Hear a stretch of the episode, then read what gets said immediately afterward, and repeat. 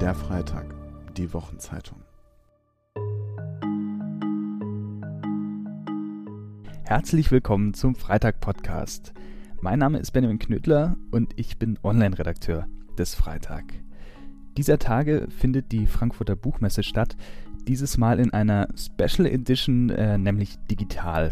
Und wir haben das zum Anlass genommen, einen Blick auf das Herbstprogramm zu werfen und uns mit Autorinnen und Autoren zu unterhalten, auch digital, nämlich für unseren Freitag-Podcast. In dieser Folge spreche ich mit dem Sportjournalisten Christoph Biermann über sein neues Buch Wir werden ewig leben, mein unglaubliches Jahr mit dem ersten FC Union Berlin. Als Union Berlin vergangenes Jahr in die Bundesliga aufstieg, war das schon etwas Besonderes, weil mit dem Fußballclub aus Berlin-Köpenick mal wieder das, was man gemeinhin als Kultclub bezeichnen würde, sein Debüt in der Bundesliga gab. Ein Club, der bekannt geworden ist für seine Fans, die das eigene Stadion renoviert haben. Ein Stadion wiederum, das zu einem Großteil aus Stehplätzen besteht, was im deutschen Profifußball heute ja auch eher ungewöhnlich ist. Diesen Verein also hat Christoph Biermann während seines ersten Jahres in der Bundesliga begleitet, stand mit dem Team auf dem Platz und zwar mit ihnen in der Kabine, begleitete sie zu den Spielen, nahm an Besprechungen in aus der Zeit gefallenen Mannschaftshotels teil und erlebte eine erste Bundesliga-Saison, die durch das Coronavirus noch einmal ungewöhnlicher wurde. Herzlich willkommen zum Freitag-Podcast. Ich sitze hier in unserem Konferenzraum unter dem Dach am Hegelplatz und mir gegenüber sitzt Christoph Biermann. Hallo. Hallo. Wir werden heute mal was machen, was wir beim Freitag sonst eher selten machen, wie ich persönlich finde, leider, nämlich wir sprechen über Fußball. Das machen wir sonst nicht so oft, aber dafür habe ich hier den besten Gesprächspartner sitzen, den man sich wünschen kann, denn äh, er ist Chefreporter von Elf Freunde, dem Magazin für Fußballkultur. Er hat eine Reihe Fußballbücher geschrieben, von denen zwei als Fußballbuch des Jahres ausgezeichnet wurden und er selbst wurde auch zweimal ausgezeichnet, nämlich als Sportjournalist des Jahres. Und dass wir heute hier sprechen, hat auch damit zu tun, dass jetzt wieder ein Buch erscheinen wird, erschienen ist, wenn der Podcast veröffentlicht wird, nämlich ein Buch über Union Berlin. Wir werden ewig leben, mein unglaubliches Jahr mit dem ersten FC Union Berlin. Frage, sind Sie Fußballromantiker? Äh, jein. Äh, jein. Also ich glaube, mein, mein Fußballantrieb ist romantisch. Mhm ähm, weil ich, ähm, mein Interesse an Fußball kommt nicht über selber spielen so sehr. Also ich habe immer Fußball gespielt, tue es jetzt schon äh, seit geraumer Zeit nicht mehr, weil mein Körper mir da andere Signale gegeben hat. Ähm, aber mein Antrieb ist eigentlich immer der gewesen, äh, zuzuschauen und Fan zu sein. Und ähm, also von daher ist es so. Auf der anderen Seite beschäftige ich mich jetzt seit äh, weit über 30 Jahren äh, mit dem Schreiben über Fußball und dann ist es natürlich auch eine Profession, ein Beruf und äh, ist dann nicht immer nur romantisch, ganz bestimmt nicht. Ja, und gerade auch in den letzten vielleicht 15 Jahren hat es ja doch nochmal ordentlich an Tempo aufgenommen, würde ich mal sagen, oder? Ja, also ich meine, wir, wir erleben ja eine äh, Dauerkommerzialisierung des äh, Fußballs, in der ähm, andere Kräfte als die der Romantik wirken. Und ähm, das haben wir jetzt auch gerade in der Corona-Zeit gesehen, als äh, Fußball weitergespielt wurde, obwohl keiner ins Stadion gehen konnte, weil die Vereine darauf angewiesen waren, das Geld ähm, von den äh, Fernsehsendern zu bekommen. Wenn man dann aber doch irgendwie verzweifelt mal nach der Fußballromantik sucht im aktuellen Fußballgeschäft, dann kommt man schnell bei einer Handvoll Profivereine, sage ich jetzt mal, in der ersten und zweiten Liga raus, würde ich sagen. Vielleicht ein bisschen mehr, aber also da ist irgendwie St. Pauli, da ist in Teilen, je nachdem wie viel Theater man mag, vielleicht der erste FC Köln noch oder so. Dann gibt es aber auch viele traurige Geschichten wie Kaiserslautern. Wir haben hier in der Redaktion mit Christian Baron einen großen Kaiserslautern-Fan sitzen, der da immer mal wieder sehr traurig ist, aber trotzdem nicht davon lassen kann.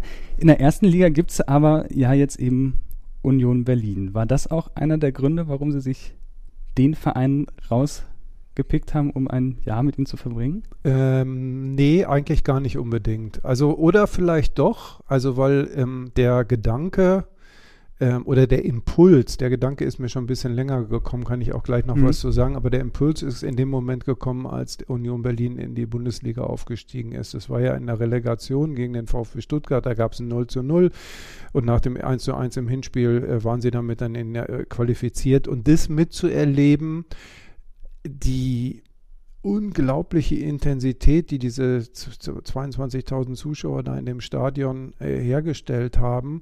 Also es hat mich schon umgehauen. Ähm, und ich habe in meinem Leben relativ viel Fußball gesehen, auch große, berühmte Spiele, WM-Finals, äh, Champions League-Endspiele und, und, und. Aber das war nochmal was Besonderes. Also da konnte man eine doch, doch bemerkenswerte Passion spüren. Und das war dann auch der Moment, wo ich gedacht habe, boah, jetzt frag die einfach mal. Aber ich habe es gerade schon gesagt, also es ist ähm, jetzt mir nicht äh, sozusagen in diesem Moment als Eingebung gekommen. Ich hatte die Idee eigentlich schon länger, ähm, dass ich gerne mal eine Mannschaft durch eine Saison begleiten wollen würde. Es gab auch ein bisschen eine Vorlage dazu, aber nicht aus dem Fußball, sondern aus dem Basketball von Thomas Plätzinger, der ja, ein, finde ich, ganz tolles Buch geschrieben hat vor einigen Jahren.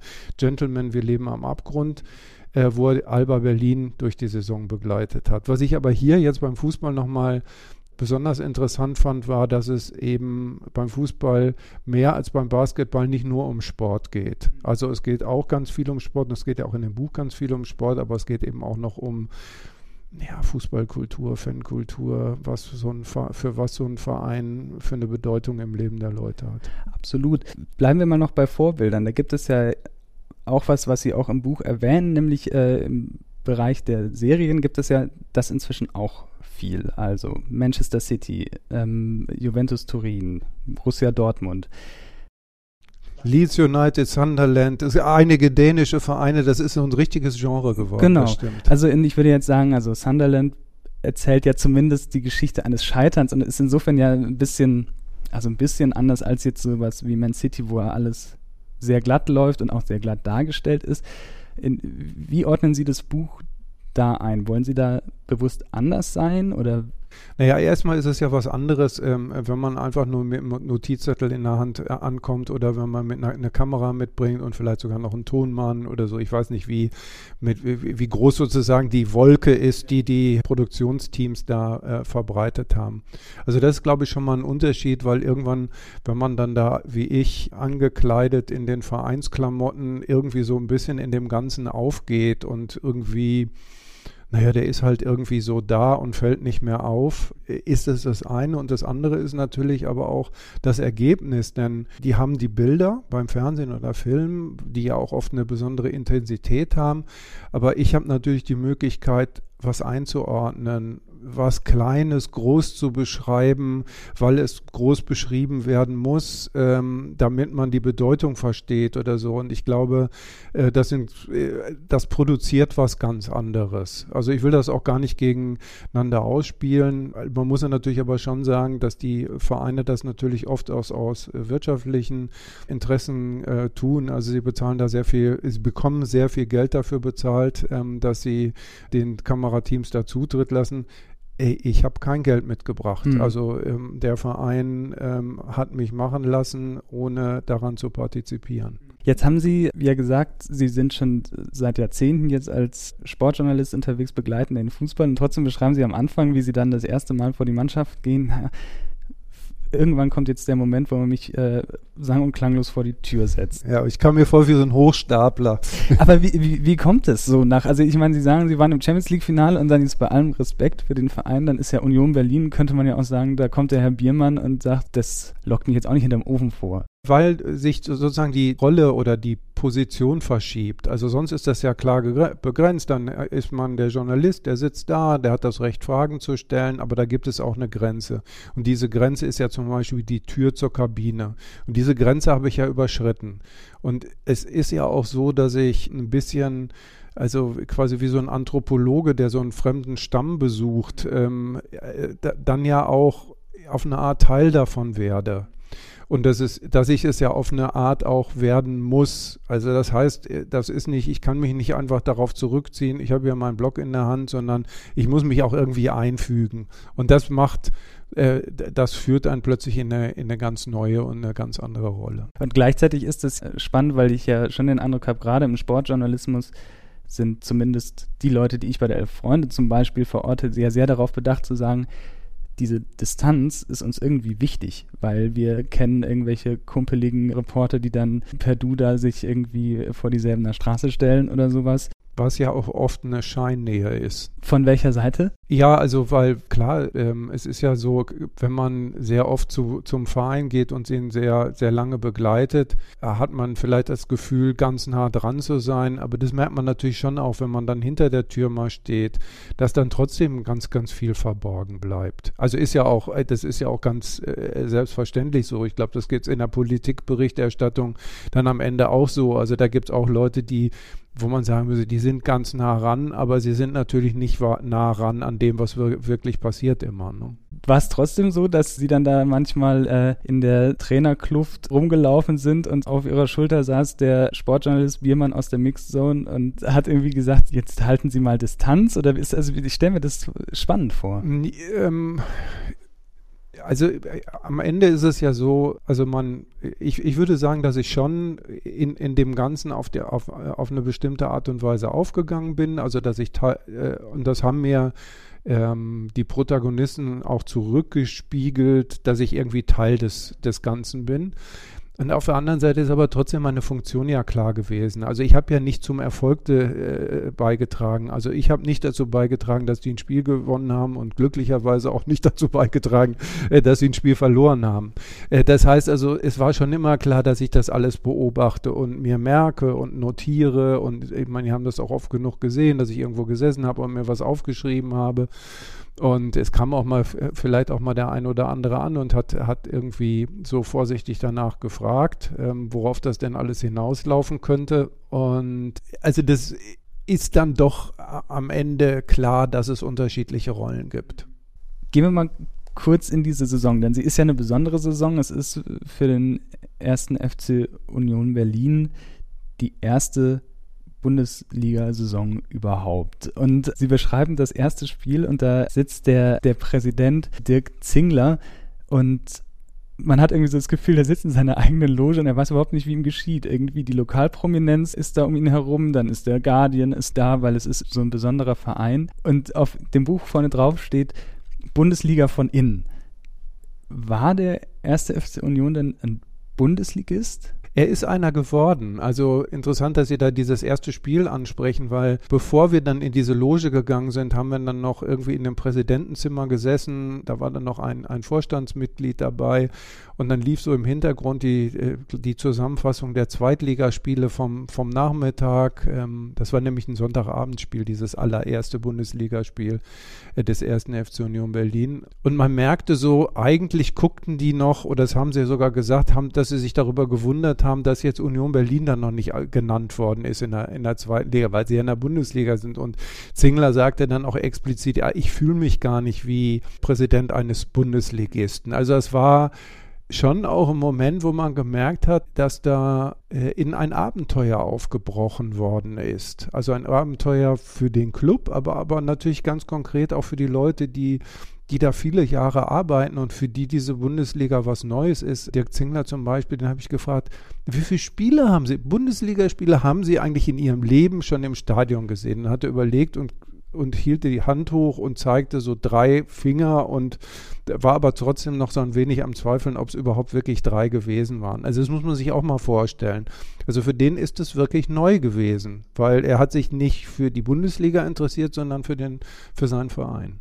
Und da ist er ja auf eine Weise, glaube ich, nicht der einzige. Sie beschreiben so ein Treffen der Profi, der Bundesligisten und äh, die Oberschicht des deutschen Fußballs gibt sich so die Klinke in die Hand und irgendwie die Unioner stehen an so einem Bistrotisch und bleiben so total unter sich. So habe ich das. Ja, das war mal eine bisschen andere Situation. Das war, ähm, äh, das war, war glaube ich, sechs, sieben Jahre her sogar schon. Da gab es in Berlin auch eine Feier zu 50 Jahre äh, Bundesliga und das war großer Aufschlag mit Stars aus aller Welt sozusagen und äh, die Größen des deutschen Fußballs von Franz Beckenbauer bis, äh, weiß ich nicht, Günter Netzer und, ähm, und da standen die dann wirklich eben abends noch zusammen und dann ich, bin ich auch zu denen hingegangen und habe gesagt, Leute, also ihr seid doch echt so eine Sekte irgendwie. Ihr seht euch doch eh die ganze Zeit so wirklich, warum mischt ihr euch denn jetzt nicht unter die, unter die Fußballwelt? Und dann haben sie so, nein, wir sind keine Sekte und, äh, äh, und außerdem haben wir noch ein paar Sachen zu besprechen. Fand es aber auch, glaube ich, wiederum ganz lustig,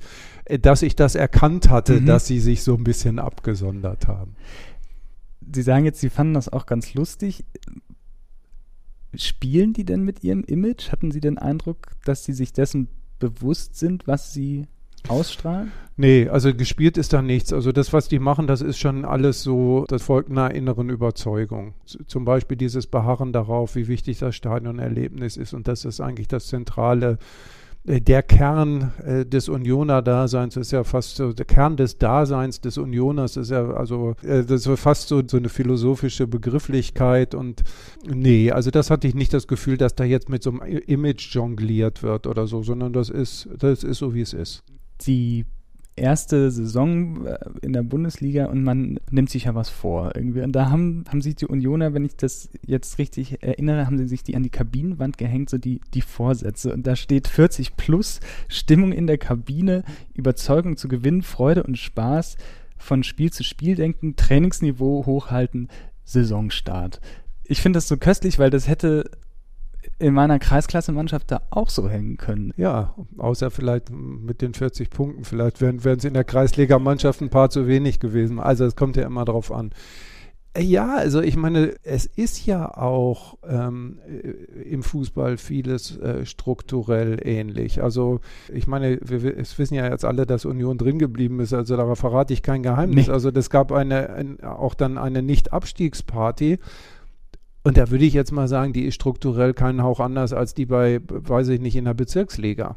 Also äh, da wird auch äh, plötzlich ganz viel getrunken, wahnsinnig dummes Zeug erzählt. Plötzlich fangen super ho hoch disziplinierte Sportler an, an irgendwelchen Zigarren zu nuckeln, probieren Zigaretten aus, essen alte Schokolade ähm, äh, und drehen so ein drehen einfach durch. Also das ist dann auch schön. Also vieles ist äh, strukturell auch ähnlich, aber dann natürlich irgendwie insofern dann auch wieder ganz unterschiedlich, weil es halt ein Beruf ist und kein Freizeitvergnügen. Und das wird ja auch deutlich, weil Sie beschreiben ja in, an, in mehreren Szenen, an mehreren Stellen eben die sehr akribische Vorbereitung auf die jeweiligen Spiele, Kameras, die das komplette Spiel abfilmen. Man bringt zu Auswärtsspielen die eigenen äh, Bildschirme mit, um in der Halbzeit sich das Ganze anzugucken. Das ist ja was, was man in diesem Hochglanzfußball ja inzwischen kennt. So dieses, äh, das so wenig wie möglich dem Zufall überlassen wird. Und was ich aber schon interessant finde, ist, Sie beschreiben ja dann, dass am Anfang äh, der Kader äh, total damit bricht, weil er einfach viel zu groß ist. Ja, ähm, das fand ich auch eine, eine interessante Argumentation. Also der, ähm, äh, der Präsident sagte, wir schicken niemanden weg, mit dem wir bei der Aufschießfeier betrunken im Graben gelegen haben. Und äh, das haben sie auch nicht gemacht. Also sie haben Spielern wohl schon gesagt, hm, das wird diese Saison knapp für dich und du wirst vielleicht nicht viel spielen. Und das war dann bei einigen eben auch so aber nicht, ähm, dass man sie drängt, äh, den, den Verein zu verlassen etwa oder, oder unter Druck setzt oder, oder wie auch immer. Der ein oder andere ist trotzdem dann wirklich gegangen oder hat sich ausleihen lassen oder sowas, aber am, es waren sehr, sehr viele Spieler und es waren auch zu viele Spieler. Und das produziert natürlich Probleme, denn ähm, wenn man 30 Spieler oder sogar mehr hat, ähm, es ist eine ganz einfache Rechnung. Elf Spielen, 20 insgesamt äh, dürfen an einem Spieltag mitfahren, also auf der Bank sitzen.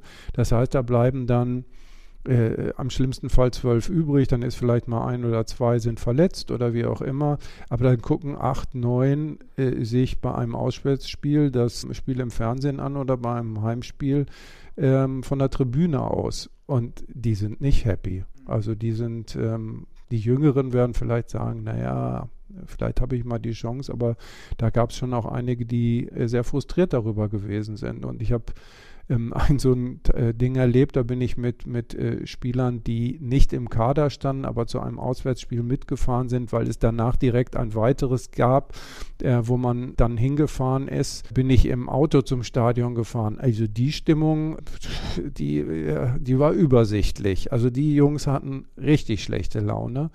Und dann geht es aber auch immer darum, die äh, Balance zwischen dieser richtig schlechten Laune zu finden, weil die auch auf eine Art erwartet wird weil, ähm, also dass man das jetzt akzeptiert und denkt, oh, ist ja egal, äh, das will auch kein Trainer, aber die jetzt sozusagen wie so einen morchelnden, stinkenden Pilz vor sich herzutragen, das ist wiederum auch nicht gewünscht. Also da gibt es ständig strukturell angelegte Konflikte ähm, auszuhalten, auszubalancieren, zu moderieren, sich die im Auge zu behalten. Und das ist, glaube ich, auch das, was ähm, jetzt überhaupt nicht unionsspezifisch spezifisch ist, sondern was für jede Berufsfußballmannschaft wahrscheinlich auf der Welt gilt. Jetzt gibt es aber da einen Trainer mit Urs Fischer, der, ähm, so kommt er zumindest im Buch rüber, da wirklich mit einer stoischen Gelassenheit dem äh, gegenübertritt. Also es gab schon auch Momente, wo das dann, wo die Gelassenheit dann äh, nicht mehr so gelassen war. Also äh, vor allen Dingen zum Ende der Saison, als die Mannschaft dann plötzlich nochmal in die in so eine Art von Krise gerutscht ist und das so plötzlich auf einmal doch wieder so richtiger Abstiegskampf drohte, da war also da habe ich es auch teilweise schlecht ausgehalten äh, mit denen. Aber alles in allem ist es schon so gewesen, dass Urs Fischer natürlich aus, aus unglaublich vielen Jahren Erfahrung, die er selber als Spieler mitgebracht hat im Profifußball in der Schweiz, ähm, und auch äh, aus einem, Jahrzehnt als äh, Berufsfußballtrainer in höchsten Klassen, das ist natürlich alles vorwärts und rückwärts kennt. Der hat der, jeden dieser Konflikte hat er schon 20 Mal erlebt und äh, der kennt jede Reaktion äh, jedes Spielers und weiß da auch in der Regel äh, mit umzugehen. Ja, auch das ist Teil des Jobs. Der große Kader erhält ja trotzdem eine ähm, sehr schöne Geschichte, wie ich finde, bereit, nämlich die von äh, Michael Parensen. Ich selber ähm, war gar nicht so oft bei Union, aber ich erinnere mich, dass da teilweise die ganze Kurve auf Nina Hagens äh, Du hast den Farbfilm vergessen, äh, hier Herrn Parensen ansangen. Und nun ist der, dem man eigentlich auch keine Chance eingeräumt hat, äh, macht er sein erstes Bundesligaspiel. Ja, im Alter von, im, ich, ich habe es jetzt gar nicht mehr im Kopf, 34 Jahren oder 33 Jahren und ein paar Monaten. Ja, und der Spieler, der ähm, äh, am längsten in dieser Mannschaft bei Union gespielt hat, der mit denen, äh, glaube ich, sogar noch in der dritten Liga gespielt hat und ja, irgendwie so ein äh, erstaunlicher Held des Publikums ist. Also der ist jetzt kein der ist ja kein Goalgetter oder so, sondern so ein solider Verteidiger, aber den die Leute auch über diese Solidität und über dieses immer Dasein und auch so ein bisschen so dem, dem Schicksal gegenüber nicht klein beigeben. Also er hatte auch mal Verletzungen, er ist auch mal in der zweiten Liga schon wieder auf die Bank gesetzt worden und so, dass der dann immer noch da war und plötzlich also sozusagen so ähm, auf der Zielgerade seiner Karriere dann auch noch in der Bundesliga debütierte und sogar einige Spiele gemacht hat und sogar noch ein Bundesligator geschossen hat da konnten sich die Leute, glaube ich, sehr gut mit identifizieren. Also, weil es, glaube ich, auch bei Union, wie ich finde, es geht beim Fußball eigentlich auch äh, generell immer darum, aber irgendwie bei Union vielleicht nochmal so, so ein bisschen ausgestellter oder klarer. Das ist auch immer so ein bisschen um, um so die Widrigkeiten des Lebens äh, zu überwinden äh, geht. Und dafür st äh, steht Michael Parensen sicherlich stellvertretend. Dann bleiben wir doch mal kurz bei dem Club und dem Bild des Clubs, denn der, dem werden ja viele Sachen angetragen. Also es beginnt ja schon mit der DDR-Geschichte, wo Union ja immer als so ein bisschen oppositionellen ähm, Club gilt. Jetzt lese ich in Ihrem Buch, also diese ganze Geschichte mit dem so oppositionellen Club, das sagt sogar der Vereinshistoriker äh, höchstpersönlich stimmt so auch nicht ganz. Ähm, ja, also ich hab, bin jetzt ja nicht so tief in die Geschichte eingestiegen, um diese Fragen alle, ähm, alle zu klären. Ähm, aber da sieht man natürlich auch, dass es manchmal so eine, wie soll man sagen, gewisse äh, Spannung zwischen der erzählten Geschichte und der wahren Historie äh, gibt. Also sicherlich ist Union Berlin vom Sportsystem der DDR nicht befördert worden. Also die besten Spieler sind nicht per se jetzt zum Beispiel zur Union Berlin delegiert worden, sondern eher zum BFC Dynamo, der ja dann viele Meisterschaften gewonnen hat. Und daraus gibt, ergibt sich natürlich schon auch dann vielleicht ein bisschen so ein Underdog-Gefühl und vielleicht auch so ein, ja, die da oben, die wollen nicht, dass wir groß, groß reüssieren. Aber ich glaube auch, also nach all dem, also ich bin selber kein Ossi, sondern Wessi und das ist nicht Teil meiner persönlichen äh, Geschichte, aber nach all dem, was ich gehört habe, ist, glaube ich, sozusagen dieses Dissidenten-Ding vielleicht auch, ähm, auch nicht so, so, so ganz das Richtige, aber vielleicht äh, schon auch so ein bisschen gallisches Dorf oder so, da draußen in Köpenick zusammenhalten und und die Großen ärgern. Und das ist aber ja auch so fußballtypisch, das, kann, das ist nicht systemtypisch, das gibt es, ich, der, der Club, von dem ich Anhänger bin, der VfL Bochum, der ist das dann vielleicht auch eine, auf eine gewisse Art und Weise das gallische Dorf im Ruhrgebiet, das die Großen aus Dortmund und Schalke ärgert. Mm, also das ja. funktioniert nach so ähnlichen äh, Mechanismen. Und ich glaube, ähm, heute wirken da sowieso nochmal andere Kräfte. Wenn ich jetzt hier schon den Experten als Bochum-Fan sitzen habe, ist Union denn ein Arbeiterverein? Ja, was heißt Arbeiterverein? Also ich, ja, natürlich. Also äh, ohne, dass ich jetzt hier irgendwie äh, demografische Daten über die Zuschauer habe und es ist ja auch aber natürlich ist das ein Verein, der davon geprägt ist, dass er in einer, aus einer Gegend kommt, die die älteste Industriegeschichte in Deutschland hat. Also dieser ganze Bereich im Osten von Berlin, da ist AEG gegründet worden, also jetzt nicht in Köpenick, aber ähm, in, in dem Bereich Adlershof, Köpenick, Oberschöneweide und so weiter.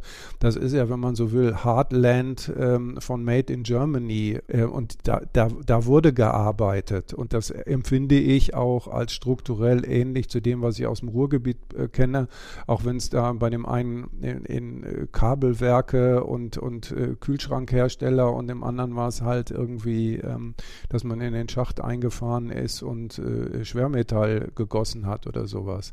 Und sowas äh, schmeckt dann schon auch durch über, über die Jahrzehnte und sei es nur auch ähm, äh, um vielleicht so eine Geschichte zu beschwören oder sowas oder sich darauf zu berufen. Und deshalb, ich habe da schon Strukturähnlichkeiten empfunden und eine gibt es darüber hinaus noch. Also das Ruhrgebiet hat ja einen massiven äh, Strukturwandel erlebt mit dem Verschwinden von Kohle und Stahl, dem fast vollständigen. Und das hat natürlich diese Region auch und das hat eigentlich ja auch die ganze DDR viel schockartiger als, als im Ruhrgebiet, dass sozusagen von heute auf morgen viele ökonomische Grundlagen nicht mehr da waren. Und das gilt für diesen Bereich Köpenick und so weiter, gilt das ja, gilt das ja auch. Und gerade in so einem Zusammenhang wird dann, glaube ich, auch das Beschwören von, von so einer Geschichte nochmal bedeutsamer. Und das passiert ja wahnsinnig viel über die Fans. Also ich würde mal sagen, wenn man jetzt Leute fragt, was verbindet ihr als erstes mit Union Berlin, dann wären es wahrscheinlich entweder direkt oder indirekt immer die Fans. Also Stadion aufgebaut. Sie, äh, Sie erwähnen diese Episode, wo die Fans Blut spenden. Wie äh, funktioniert die Verbindung zwischen den Fans und der Mannschaft? Ich glaube, da gibt es einen Punkt, der, ähm, den man in seiner Bedeutung gar nicht unterschätzen kann. Und zwar ist es so, dass es äh, ja so eine Art von äh, eisernen Gesetze bei Union gibt, dass man seine eigene Mannschaft nicht auspfeift, niedermacht und, äh, und zum Beispiel demonstrativ vor Spielende geht. Das könnte man jetzt erstmal so für so eine komische, weiß ich nicht, Folklore halten oder so, aber das hat eine Bedeutung. Wenn man mit den Spielern darüber geredet hat oder wenn ich mit den Spielern darüber geredet habe, was das jetzt mit den Fans auf sich hat, war das eigentlich das Wesentliche. Hier wird man nicht ausgepfiffen weil für die meisten Spieler das, die haben das erlebt, bei anderen Vereinen ausgepfiffen worden zu sein oder niedergemacht oder äh, wir sind äh, XY und ihr nicht, scheiß Millionäre, wir wollen euch kämpfen sehen, dieses ganze Zeug. Und das gibt es ja bei Union nicht. Ähm, und ähm, ich glaube gar nicht, ich weiß gar nicht, ob die sich darüber im Klaren sind, was das für eine große kulturelle Errungenschaft äh, äh das ist. Weil die Spieler sind da echt dankbar für. Also die Spieler sind da wirklich dankbar für, weil sie wissen, ähm, sie können mal einen schlechten Tag haben und sie wissen auch, wenn sie einen schlechten Tag haben, aber sie werden für diesen schlechten Tag nicht geköpft. Was ja tatsächlich sehr faszinierend ist und diese Nähe, ähm, das fand ich auch äh, hochinteressant, die gibt es ja auch zwischen Fans und Präsidium. Also es gibt, ich hoffe, ich spreche es jetzt direkt richtig aus, Vossi, Fossi, Fossi den äh, Vorsänger, der nach, ich glaube, 15 Jahren oder sowas in, ich sage mal in Anführungszeichen, in Rente geht und jemand anderen da vorsingen lässt, der dann richtig äh, in Ehren äh, entlassen wird, sozusagen vom Verein. Ja, also das fand ich auch unglaublich bemerkenswert, also weil ähm, äh, Fabian Voss ist ja als, als Vorsänger oder wie er, glaube ich, sagen würde, Einheizer oder wie man sonst äh, in der Ultrakultur sagt, Capo. Also einer von zweien lustigerweise, das, ähm, ich glaube, so eine Union-Spezialität, dass da zwei Leute so gemeinsam koordiniert die, die Leute, die Kurve versuchen in Schwung zu setzen. Und dieses Verhältnis zwischen, äh, zwischen aktiven Fußballfans, Schrägstrich Ultras und, und Fußballvereinen ist ja wahnsinnig kompliziert und angespannt an den meisten Orten. Und man muss auch sagen, bei Union ist das jetzt auch nicht irgendwie der, im, immer äh, alles super. Nur die reden halt miteinander. Mhm. Also die, die, der Verein redet mit denen und die reden mit dem Verein und dann streitet man sich vielleicht auch mal oder, ähm, äh, oder, oder da gibt es auch mal Ärger, aber da gibt es einen Austausch und einen re gegenseitigen Respekt. Und äh, das finde ich auch bemerkenswert, als dann Fossi verabschiedet worden ist, dass ähm, einerseits dass auch das ganze Stadion anerkannt hat. Also, also nicht nur, dass das so eine Art von, ja, ja, diese Gruppe da, die tun sich jetzt wichtig. Nein, das ganze Stadion hat mit äh, ohne Fossi wäre gar nichts los gesungen und das war ganz rührend. Und, und dann ist die Mannschaft nach der Ehrenrunde, äh, stand dann vor der Tribüne Waldseite, wo die Union-Fans stehen und dann kam er runter und äh, wurde sozusagen so wie so ein Jubilar so wirklich hochgeworfen und also das fand ich ähm, gut und das ist auch gar nicht so einfach, weil ähm, andere Fußballclubs werfen Union teilweise vor, ja, ja, ihr kungelt da mit euren Ultras rum, anstatt mal einen klaren Kurs zu fahren, weil die, die sich natürlich auch ähm, nicht immer äh, regelkonform äh, äh, benehmen. Ähm, und andererseits äh, glaube ich auch, dass dann die Union-Ultras sich äh, teilweise von anderen Hardlinern anhören müssen. Ja, was seid ihr denn für Weicheier, dass ihr da immer mit eurem Vorstand äh, sprecht, anstatt mal hier so klare Kante zu zeigen. Also das finde ich ist ein, ja, kann man es nicht anders sagen, zivilisierter Umgang miteinander. Es klingt ja teilweise fast schon so ein bisschen äh, familiär, finde ich, auf eine Weise. Und das ist, ähm, Sie beschreiben in dem Buch auch das Team hinterm Team, die alle schon ewig dabei sind. Ja, das fand ich auch erstaunlich. Also das geht da jetzt so um, um den Staff, also die, die Teammanagerin Susi Koplin, der, der Busfahrer, der ähm, Physios. Ich fand es so lustig, der leitende Physio Max Persch, der ein jüngerer Mann, Anfang 30 ist, der hatte sich sozusagen von, von den ihm inzwischen unterstellteren älteren Physios ähm, als, als Jugendlicher Autogramme geholt. Und äh, weil er, weil er halt auch Union-Fan ist und hat dann eben seine Ausbildung gemacht und ist übers, ähm, glaube ich, Nachwuchsleistungszentrum dann eben bei den Profis gelandet. Äh, Nevin Subotic hat, äh, hat zu mir gesagt, so wenn das nicht so wäre, wäre es wie Amazon, also quasi austauschbar. Aber die Leute würden ihm eigentlich auch einen, einen Sinn dafür für den Ort äh, vermitteln, weil sie ihm was erzählen können, was Union ist, was haben ihm was über DDR-Geschichte erzählt, weil sie auch noch DDR-Biografien haben und, und so weiter. Und ihn hat das total interessiert. Und ich fand das e-, ehrlich gesagt ähm, äh, auch bemerkenswert, weil Natürlich ist unheimlich viel von dieser Profiwelt austauschbar.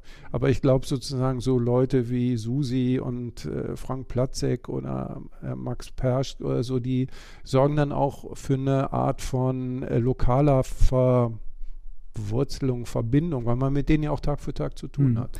Wie wichtig ist denn die DDR-Geschichte eigentlich so im Alltag? Ich glaube, dass sie unheimlich wichtig ist. Insofern, also gar nicht jetzt irgendwie als, als Nostalgie Nostalgie oder irgendwas, sondern weil alle ganz viele Protagonisten bei diesem Verein, die, also wir haben jetzt gerade schon welche genannt, aber auch vor allen Dingen in der Führungsebene, im Vorstand, im Aufsichtsrat, die haben halt alle Post-DDR-Biografien. Die haben vielleicht ein Leben angefangen und dann kam die Wende und dann haben sie ein anderes fortgesetzt. Und ähm, es sind viele Ostunternehmer dabei, und was ja interessant ist, weil es ja in der DDR eine sehr, sehr kleine Unternehmerzahl gegeben hat. Also sie mussten sich auch als Unternehmer quasi erstmal selber erfinden und erstmal selber entwickeln. Und ich fand es, äh, Dirk Zingler hat was zu mir gesagt, was, was unterscheidet denn jetzt den Ostunternehmer vom Westunternehmer? Und er sagte, wir sind Unternehmer in der ersten Generation. Mhm. Ähm, das heißt, wir haben das nicht geerbt und führen oder, oder aus der zweiten oder dritten Liga und führen einfach was weiter, sondern wir haben es wir eigentlich selbst gemacht. Und dadurch wird für mich eigentlich auch Union zu einer ostdeutschen Erfolgsgeschichte. Ich finde, dass äh, da auch der Club eine Menge Energie rauszieht, weil viele Leute das spüren. Ich glaube, es gibt welche, für die ist es die kriegen das gar nicht mit, ist das auch irrelevant oder so. Aber ich glaube ganz, ganz viele, die sagen, ja, guck mal, wir können das auch. Also wir können das auch und ähm, im, mit, äh, mit unseren Mitteln und auch eben, also auch mit, mit unseren Werten, also dass wir alle zusammenhalten und jeder packt mit an und jeder kann irgendwas machen und so. Und, und jeder hat Raum. Also wir haben gerade über diese Ultras gesprochen, die werden jetzt nicht irgendwie in Senkel gestellt oder, oder irgendwie sowas, sondern die, alles ist irgendwie eingebunden. Und ich, wie gesagt, ich habe selber ähm, irgendwie keine ähm, DDR-Biografie oder sowas ähm, und auch nie Verwandtschaft da gehabt. Aber ich glaube, dass da noch sowas ähm, nachschwingt jetzt 30 Jahre Einheit, äh, bedeutet auch 30 Jahre Zusammenschluss der Profiligen und seitdem war ja jetzt so viel mit Ostfußball in der ersten Liga nicht los. Ein äh, bisschen Hansa Rostock, bisschen Energie Cottbus. Äh, bisschen Dynamo Dresden. Bisschen Dynamo Dresden. Wie wichtig ist das denn Ihrer Ansicht nach, dass es einen ostdeutschen Bundesligisten gibt? Naja, also ich finde, ich glaube, es wäre gut, wenn es nicht nur einer wäre. Also wenn, weiß ich nicht, eine, eine Region, in der wie viele Leute leben da heute? 18 Millionen, 17 Millionen oder sowas um den Dreh, dass die sozusagen mit, mit, äh, mit einem äh, Bundesligisten abgebildet sind. Also für mich ist jetzt RB Leipzig, äh, das ist zwar technisch ein im Ostdeutschland angesiedelter Club, aber der funktioniert ja ganz anders.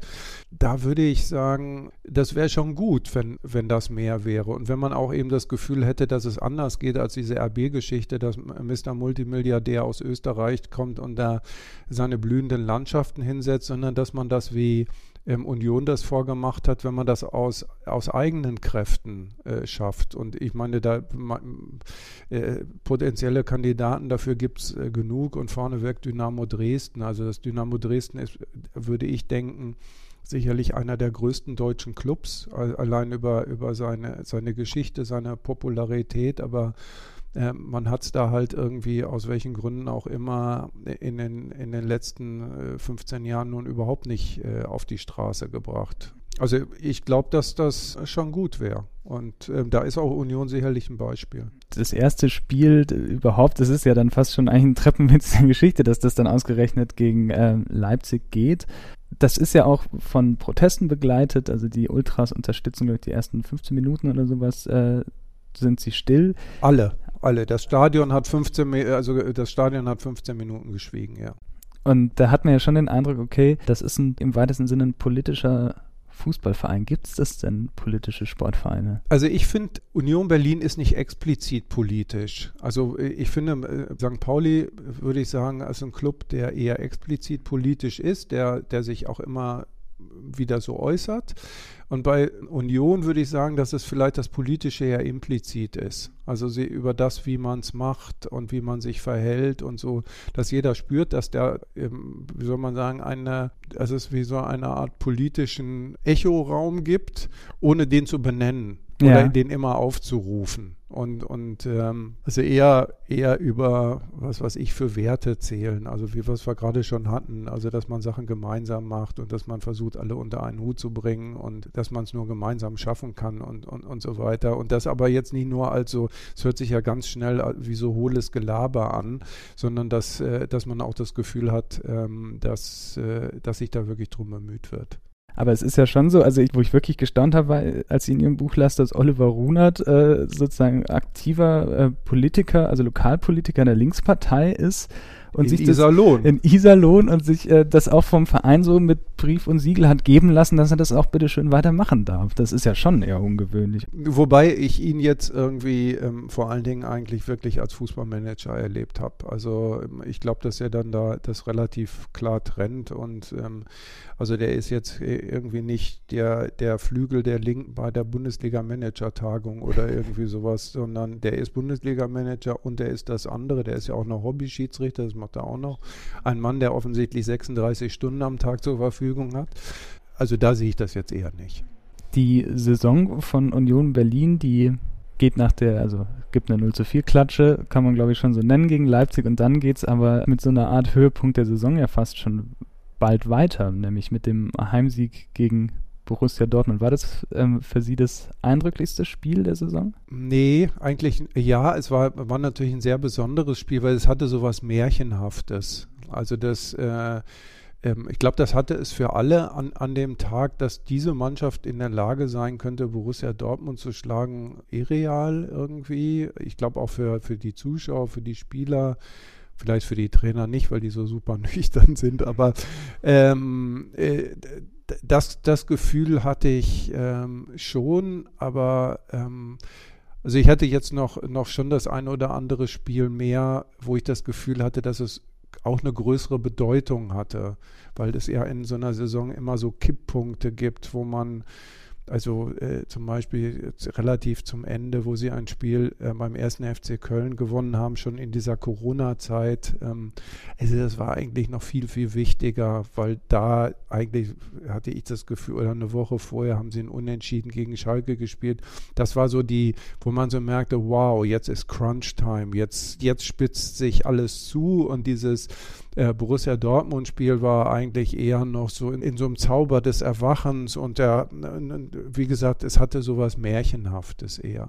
Dann passiert ja aber was in dieser Saison, äh, was wirklich womit Sie vermutlich auch nicht gerechnet haben. Also das, wenn ich, wenn ich jetzt sagen würde, dass ich damit gerechnet hätte, würde man, dann, genau, dann habe ich äh, plötzlich sehr viele Probleme. Nein, das habe ich, das äh, hatte ich nicht, nein. Waren Sie da enttäuscht? Ich weiß nicht, ich hatte immer so ein, ähm, äh, es ist wie es ist. Also äh, vielleicht, wenn man, wenn man äh, äh, viele Tage in einem Jahr mit, mit Urs Fischer und Markus Hoffmann zusammen verbringt, vielleicht färbt das dann ab. Die, die haben so ein, so ein großes, ähm, ja, es ist wie es ist. Man, man muss es nehmen, wie es kommt, äh, Gestus und es hätte ja auch sein können, dass die sang- und klanglos absteigen. Ich hätte mir über all das äh, ja auch ge Gedanken machen können oder dass die alle ganz fürchterlich doof sind und, und, und ich mich irgendwie, äh, ähm, weiß ich nicht, nach acht Wochen gedacht hätte, Herrgott, wie soll ich das jetzt irgendwie neun, äh, zehn Monate, am Ende waren es ja sogar elf, durchhalten. Aber so war es alles nicht. Und ähm, als diese Saisonunterbrechung kam, ähm, ich hatte keine Ahnung, wird die Saison weitergespielt, wenn, ja, wann und ähm, also ich habe es genommen, wie es gekommen ist. Aber so ein Verein wie Union, der ja eben, das haben wir jetzt auch schon hier besprochen, so über den Zusammenhalt kommt, ähm, das muss ja schon extrem sein. Ja, war es auch.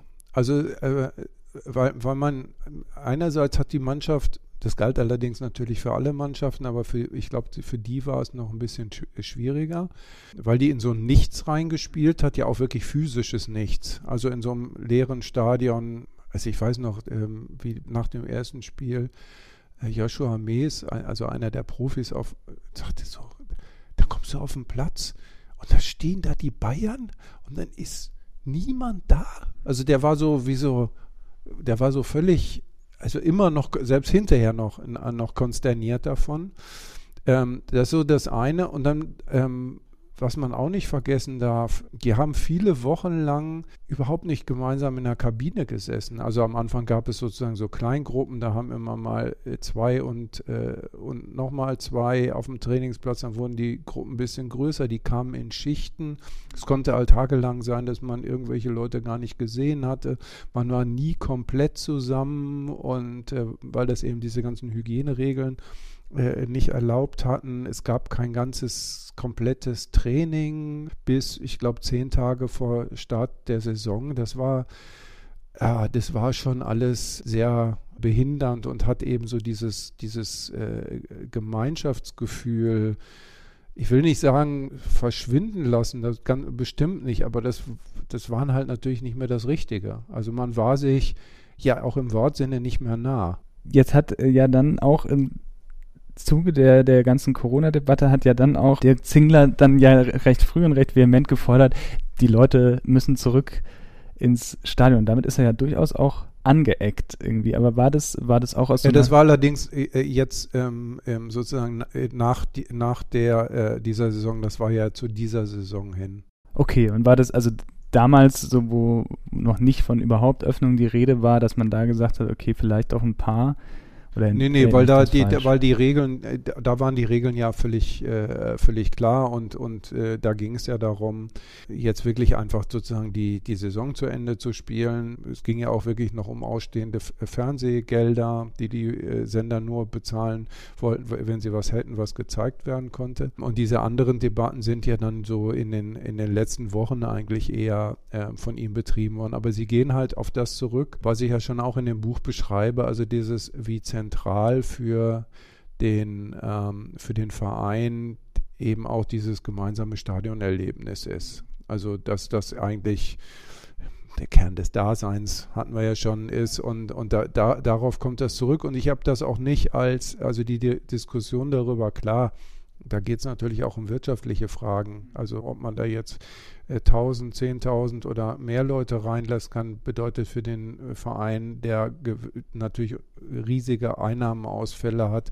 eine vielleicht Minderung davon. Aber es geht auch um das, was, wo die sagen würden, ja, deshalb machen wir es ja überhaupt. Wir machen es deshalb, damit wir im Stadion zusammen äh, eine gute Zeit haben können. Wir leben in Berlin in einer Stadt, die vom Wohnraum sehr äh, viel Sorgen hat. Und jetzt hat Union Berlin mit Aroundtown einen Immobilieninvestor. Und das, als das rauskam, dachte ich, wenn das dem mal nicht auf die Füße fliegt, wie haben Sie diese Diskussion, die, Sie beschreiben sie ja auch in dem, äh, in dem Buch, da, es gibt da eine sehr schöne Szene am Alexanderplatz, glaube ich, in einem Einkaufszentrum, äh, äh unglaubliche Tristesse, aber selbst da werden dann diese Debatten dann von einem bemühten Moderator äh, geführt. Ja, wie, wie geht man mit diesen Widersprüchen ja um, auch irgendwie ein anderer Verein zu sein in diesem System? Also ich glaube, äh, eins muss man mal ich glaube, Union reklamiert nie für sich ein anderer Verein zu sein. Also das ist irgendwie so lustig, weil das immer an die an die rangetragen ja. wird, weil sie ja, sie machen so äh, einige Sachen eigen und vielleicht auch anders, aber ich musste jetzt sehr tief in mich hineinhorchen und nachdenken, ob sie sich jemals irgendwie als anderer Verein bezeichnet haben. Ich glaube, das tun das tun sie nicht. Ähm, und ähm, also ich will jetzt auch e-, ehrlich gesagt nicht jede Argumentation von denen rechtfertigen. Also ob das jetzt wirklich so eine Bombenidee ist, so ein Immobilien äh, Entwickler oder ich weiß gar nicht, was die eigentlich ganz genau machen, jetzt nur auf sein Trikot zu tun. Ähm, das sei jetzt mal dahingestellt. Das will ich jetzt hier auch weder verteidigen noch erklären noch, äh, noch sonst was. Das sollen die dann mal selber machen. Ich glaube, es geht aber darüber so unter dem Motto, ähm, die sind schon eh länger da gewesen, die, die wissen, wer wir sind und, und verschreiben sich unseren Werten und so böse sind die gar nicht. Das, ob das alles stimmt, mögen andere beurteilen. Das weiß ich jetzt nicht. Wobei man, glaube ich, bei Aroundtown sagen muss, dass es, glaube ich, vor allen Dingen um Gewerbeimmobilien geht. Also das ist jetzt nicht so Wohnraumspekulation, aber auch da, wie gesagt, äh, dünnes Eis. Ähm, ja, klar. Sie sind ja selbst Mitglied der Deutschen Akademie für Fußballkultur. Und da geht es so um den, äh, so habe ich es mir angelesen, um den Zwischenraum zwischen dem Sportlichen und dem Feuilleton. Was sagt der Akademiker für Fußballkultur? Welche Rolle spielt da Union? Ja, ich weiß gar nicht, ob jetzt Union irgendwie ähm, da, da, jetzt besonders zu verorten ist. Also ähm, Union hat einen eigenen Ausdruck von Fußballkultur gefunden, also das glaube ich schon. Also eben vor allen Dingen eben über, wie man die Dinge zusammen macht und dass man davon ausgeht, dass der, der wichtigste Ort für, für Fußball im Stadion stattfindet, nicht vom Fernseher und dass die wichtigsten Leute die sind, die ins Stadion kommen und nicht nur die irgendwo sitzen und äh, Schecks ausstellen für irgendwas. Das finde ich, ähm, das ich schon interessant und, und bemerkenswert und ich finde, dass hier und da der ein oder andere sich auch was davon abgucken könnte. Und dann ist es aber natürlich auch ganz viel, ganz speziell aus der Geschichte gewachsen, was auch gar nicht reproduzierbar wäre anderswo und auch gar nicht reproduziert werden müsste, weil irgendwie muss ja auch jeder seine eigene Geschichte kennen und finden und seine richtigen Schlüsse daraus ziehen wie es sonst so in diesem Jahr weitergegangen ist. Also das Ende sportlich kennen wir ja, aber das, was hinter den Kulissen sonst noch so passiert ist, das können Sie nachlesen. Sie können auch nachlesen, wo der Präsident des ersten FC Union Berlin seinen Rum zu kaufen pflegt, den er dann den Trainern und Reportern äh, verabreicht. Und Sie können auch drin nachlesen, was Christoph Biermann zum Einstand gesungen hat und noch vieles mehr. In Wir werden ewig leben, mein unglaubliches Jahr mit dem ersten FC Union Berlin, erschienen bei Kiepenheuer und Witsch. Vielen Dank, Herr Biermann, für das Gespräch. Ich danke. Damit sind wir auch schon am Ende des Gesprächs mit Christoph Biermann. Ich hoffe, es hat Ihnen gefallen. Wenn Sie in Zukunft keine Folge des Freitag-Podcasts mehr verpassen wollen, können Sie den Freitag-Podcast auch abonnieren über Apple Podcasts oder jeden anderen Podcatcher Ihrer Wahl, aber auch über Spotify. Da finden Sie uns auch. Außerdem gibt es einen neuen Podcast für Sie, Augsteins Freitag heißt er, und darin spricht Jakob Augstein mit wechselnden Gästen über die Welt, wie sie ist und wie sie sein sollte. Und auch den können Sie über die genannten Kanäle eigens abonnieren.